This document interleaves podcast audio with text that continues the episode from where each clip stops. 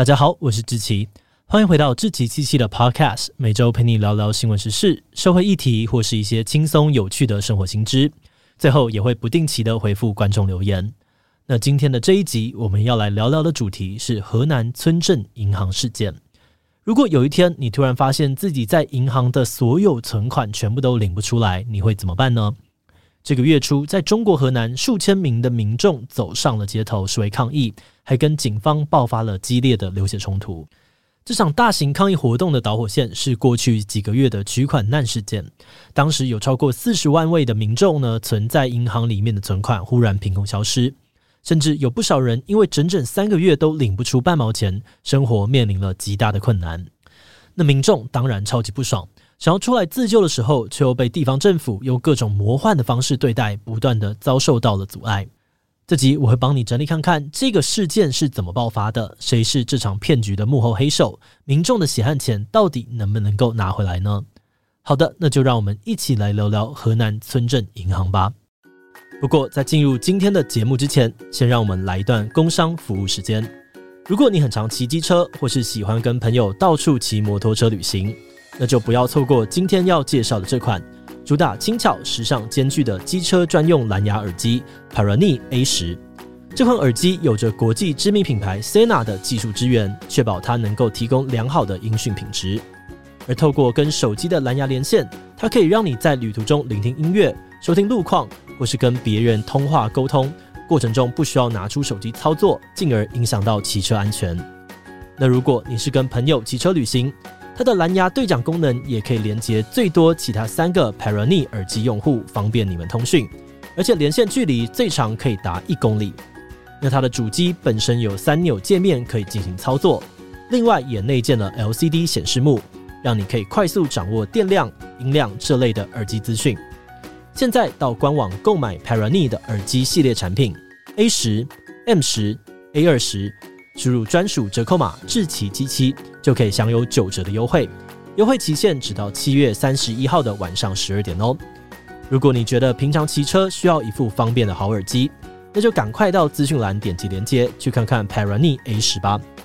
好的，那今天的工商服务时间就到这边，我们就开始进入节目的正题吧。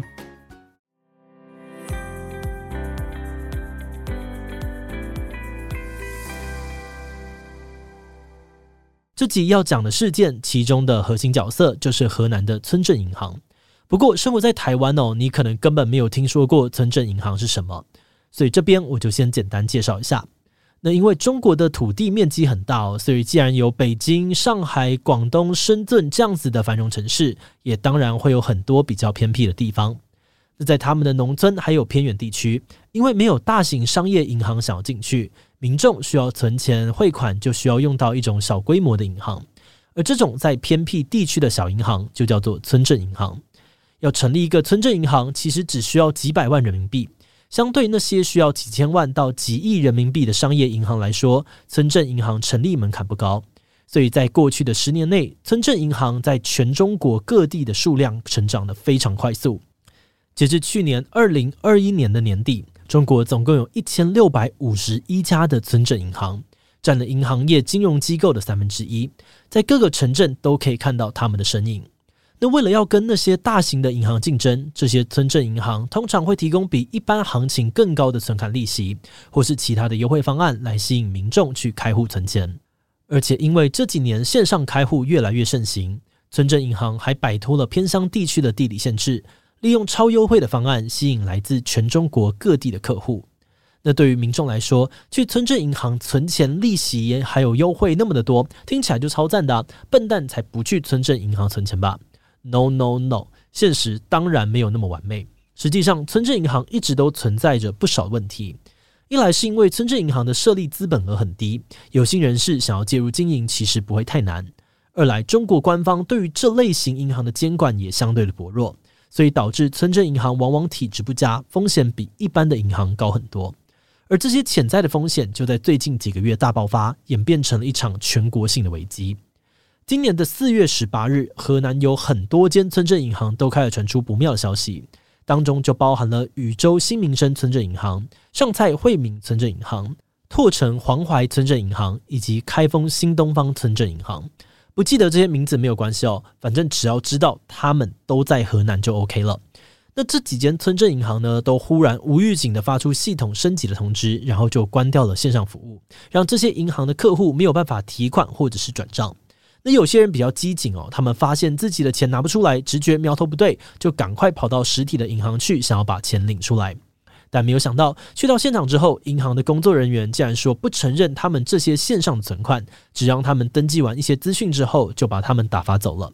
诶。辛辛苦苦赚来的钱存在银行，竟然说不能拿出来，这当然就让很多人非常的生气。而且这个风波越闹越大之后，大家慢慢的发现拿不到钱的人超级多，涉及的存户超过了四十万人，总金额估计高达了四百亿人民币，也就是将近台币一千八百亿元。这么大规模的问题哦，就让许多的存户陷入了巨大的恐慌。而为了要拿回自己辛苦存的血汗钱，不少外地的存户就开始动员起来。集体前往河南，去银行前面呢示威啊，抗议，要求银行把钱拿出来，把他们的存款给交出来。但这些抗议维权运动呢，最后都不了了之。而且很多原本不住在河南的外地人，发现呢，在这些抗议事件爆发之后，他们防疫用的健康码系统竟然忽然变成了红色。这个红码表示说呢，你这个人是疫情高风险人士。那按照河南政府规定。健康码变红的人不能够自由地出入公共场所，也不能够在河南当地住宿，只能够选择原地隔离十四天，或是直接返回家乡。不过问题就来了，很多人都表示说，我又没有确诊，也没有去过什么高风险的地区，完全不懂为什么会被红码。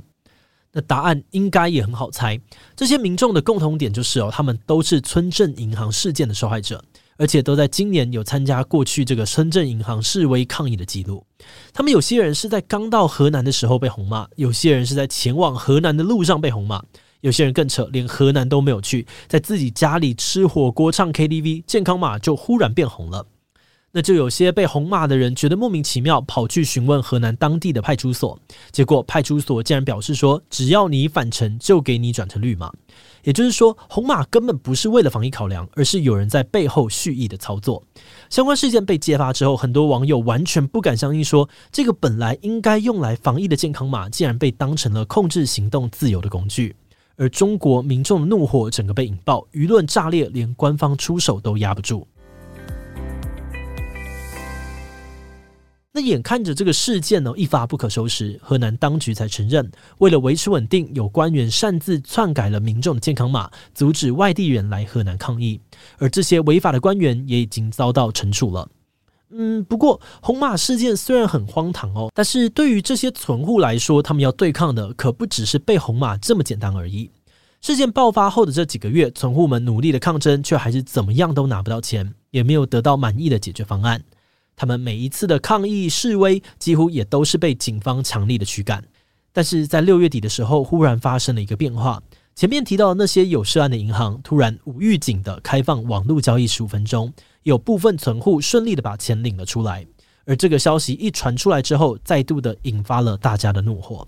很多网友质疑说，银行这根本就是在偷开后门，让有权有势的客户可以把钱拿走，安全脱身，留下那些普通民众继续被套在里面。那因为这各种大大小小的问题，受灾户不满持续的累积，就在七月初，河南爆发了一次更大规模的冲突事件。七月十日，数千名受害的存户联合起来，前往河南郑州示威抗议，成为了疫情以来中国最大规模的抗争活动。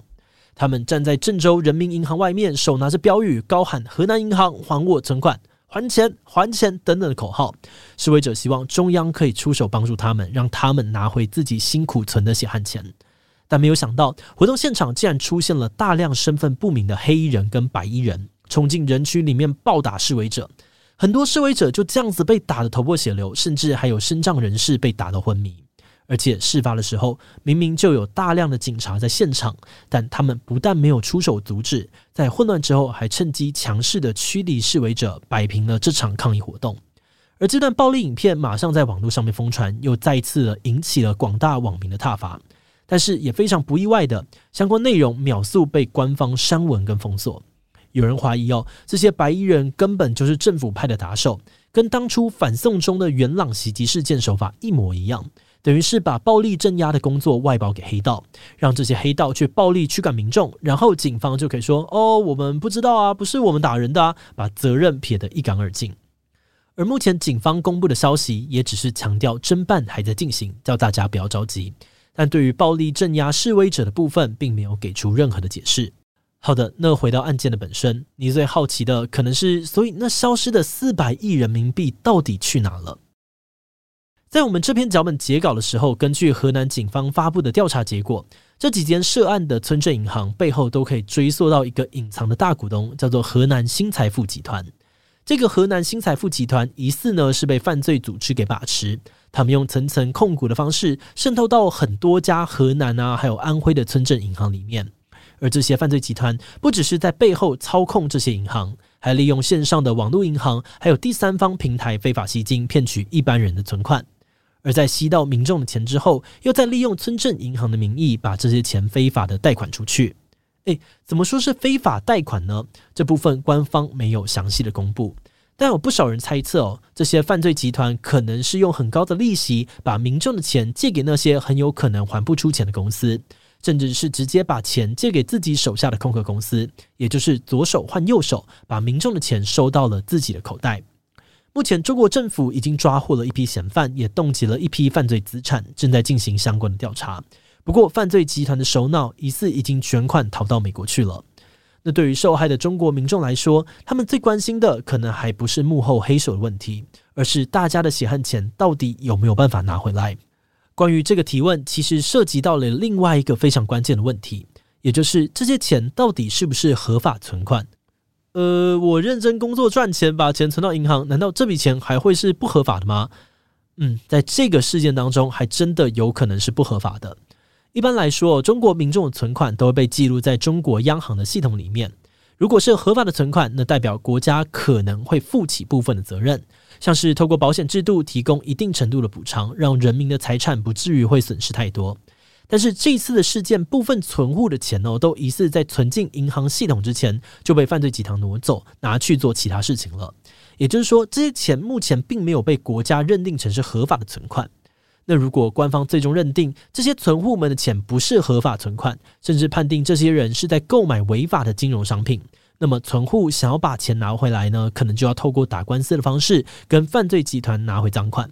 但是呢，打官司也要钱啊，而且还会花很多的时间跟精力。对于这些急需用钱、没有时间消耗的人来说，打官司的做法根本不实际。而且更让人头痛的是，这整起事件犯案的时间长达了十一年，资金也早就被犯罪的集团层层转手，要厘清每一笔账目的流向以及不同单位的法律责任，都变得非常的困难。所以，就算官司打了下去，要是犯罪集团早就已经把赃款挪走或花掉，那受害的存户恐怕也是血本无归的。所以，现在这些民众到底该怎么办呢？在大规模抗争后的隔天，也就是七月十一日的时候，河南政府宣布会为受害民众提供分批垫付的服务，账目金额在五万人民币以下的民众可以先暂时拿回他们的钱，而超过五万的存户，未来则会再继续的垫付。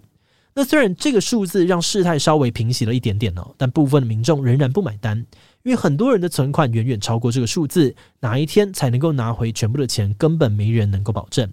而且在这份公告当中，河南政府把这些钱呢定义成所谓的账外业务客户本金，等于还是没有说清楚存户们的钱到底是不是合法存款，让民众非常的不能接受。而另外一方面，本次事件还有一些其他的争议，也一直没有得到满意的解释。像是我前面提到的健康红码事件，直到现在仍然有部分的外地存户反映，他们的红码没有被解除，行动仍然受到限制。而大家也怀疑，地方政府这么费心的防止外地人来抗议，是不是官商之间有着更多不可告人的秘密？还有警方暴力执法的争议，到现在也还是没有合理的说法。甚至有不少人指控，在抗议结束之后，他们还是不断的受到警方的骚扰。除此之外哦，这次村镇银行的弊案呢，也让不少中国民众对于当地的银行体制失去了信心。部分中小型银行疑似也出现了挤兑现金的情况，大家宁可把钱放在身边，也不想要存进银行里面。也有一些外国媒体评论说，随着中共二十大进入倒数阶段，河南造成的风波必须立刻止血，否则有可能会挫伤现任国家主席习近平的声誉，影响到连任的可能性。那么这集的最后，我们也来分享一下制作心得。我们团队在刚看到相关新闻的时候，真的是蛮讶异的。毕竟哦，以台湾的环境来说，我们很难想象存银行的钱会领不出来。那回到这一次的事件哦，最可怜的当然就是那些受害的银行存户。毕竟从这些受害者的视角重新顺一次整个事件过程，真的很难察觉有什么问题。在合法的银行开户，在合法的平台上面购买服务，一切看起来都是正常的管道。而且，我们相信有很多人也是因为对其他的投资方式不太放心，所以才会选择把钱存到银行里面领利息。这个乍看之下最安全、低风险的理财方法，他们之所以会信任这个服务，也是认为背后有政府的背书，应该不会出太大的问题。但是没有想到，他们还是被整个体制给冲康，被当成韭菜来收割。事发之后，还要被地方政府乱改健康码，限制行动自由，甚至被警方暴力的对待。而且这次的事件呢，受影响存户哦，不少呢是农民或是中下层的普通民众，他们把毕生的积蓄托付给了村镇银行，却换来了这样子悲惨的结果。而对于犯罪集团来说，这些骗来的巨额存款呢，或许说到底哦，只是一个数字，但是对于存款消失的人们来说，他们失去的可能是整个人生以及对于社会的信任，真的是令人蛮难过的。也希望这些民众有能够把钱拿回来的一天。好的，那么我们今天关于河南村镇银行事件的介绍就先到这边。另外，我们在 EP 十七也讨论过最近中国爆发的移民潮，也就是所谓的润学。如果你对于我们做的中国议题感兴趣，也都很欢迎你去听听看哦。好的，那今天的节目就到这边。如果你喜欢我们的内容，可以按下追踪跟订阅。如果是对于这一集河南村镇银行事件的内容，对于我们的 Podcast 节目或是我个人有任何的疑问跟回馈，也都非常的欢迎你在 Apple Podcast 上面留下五星留言哦。好的，那我们就下集再见喽，拜拜。